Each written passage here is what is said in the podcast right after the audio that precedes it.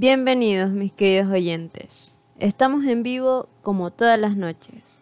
Les saluda Jenny Kaisa. Saludos para cada uno de ustedes. Comenzamos.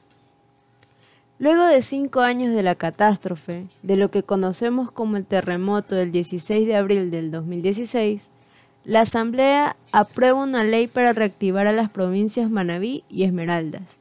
El 27 de julio se aprobó el proyecto tras un acuerdo unánime para la reactivación económica de las mismas. Guillermo Lazo, actual presidente del Ecuador, resulta oponerse a este proyecto de reactivación económica.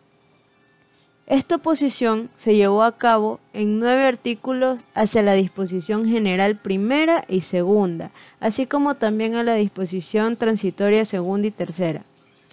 El objetivo principal de este proyecto es producir y mejorar las condiciones, atribuyendo estímulos sociales, empresariales y a su vez la creación, educación y desempeño de micro, pequeños y medianos emprendimientos aportando así a una calidad e infraestructura de vivienda digna, notificó el legislativo mediante el comunicado. Pasado el 17 de agosto, la presidenta de la Asamblea Guadalupe Llori solicitó una pronunciación por parte del Ejecutivo en cuanto al proyecto, ya realizada la objeción parcial.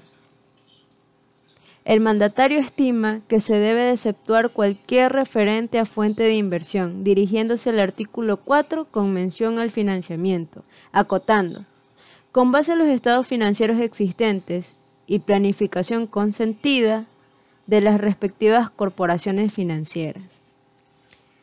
El artículo, con tal objeción, presenta el Gobierno Nacional, mediante la banca pública, constituirá programas especiales de acceso a créditos bajo índoles preferenciales, con base en los estados financieros existentes y planificación consciente de las respectivas entidades financieras, para la creación, funcionamiento y crecimiento de los micro, pequeños y medianos emprendimientos.